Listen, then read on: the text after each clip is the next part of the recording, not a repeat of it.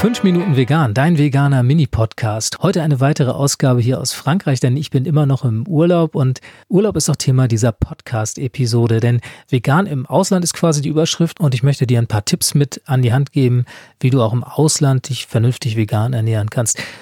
Auslöser von dieser ganzen Geschichte ist so ein bisschen eine Situation, die meine Freundin und ich vor ein paar Jahren in Frankreich erlebt haben. Wir wollten abends essen gehen, haben vorher bei einem Restaurant angerufen und haben dann so ein bisschen holprigen Französisch klargemacht, dass wir Veganer sind, beziehungsweise dachten, wir hätten es klar gemacht. Und am äh, anderen Ende der Leitung hieß es ja auch Legüm, ja, ja, wird klappen und so. Und naja, wir sind dann kurzerhand dahin gefahren und haben uns auf einen schönen Abend gefreut. Und in dem Restaurant gab es dann tatsächlich, nachdem wir Platz genommen haben und man uns die Karte gereicht hatte, nur Fleischgerichte.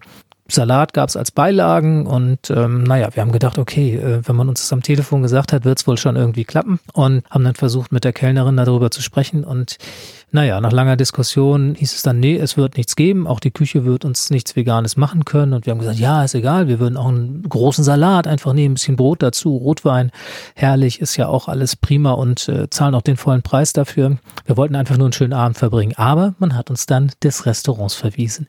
Man wollte uns da nicht haben und tja, Ende vom Lied war dann, dass wir zwei Dörfer weitergefahren sind in eine Pizzeria, die von außen eher schäbigen Eindruck machte, aber als wir dann drin waren, haben wir gesehen, dass die Pizzeria eine tolle Terrasse nach hinten raus hatte, wo man einen fantastischen Blick über das gesamte Tal hatte und wir haben eine tolle vegane Pizza bekommen und haben dann wirklich noch einen schönen Abend verbracht und so kann es dann auch mal sein. Ja, wie findet man denn nun vegane Restaurants im Ausland?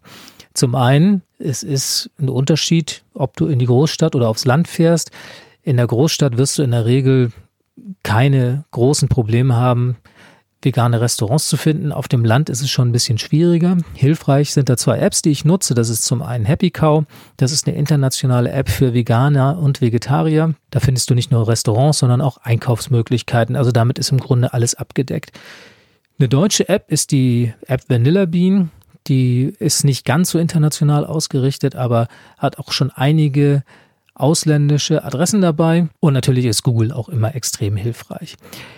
Eine andere Sache, zu der ich dir noch raten kann, wenn du ins Ausland fährst, beziehungsweise in ein Land fährst, dessen Sprache du jetzt nicht sprichst oder nicht so besonders gut sprichst und wo es immer schwierig ist zu erklären, was vegan ist. Es gibt vegane Übersetzungs-Apps. Eine davon nennt sich VCard und diese App erklärt in ein paar kurzen Sätzen die vegane Ernährungsweise.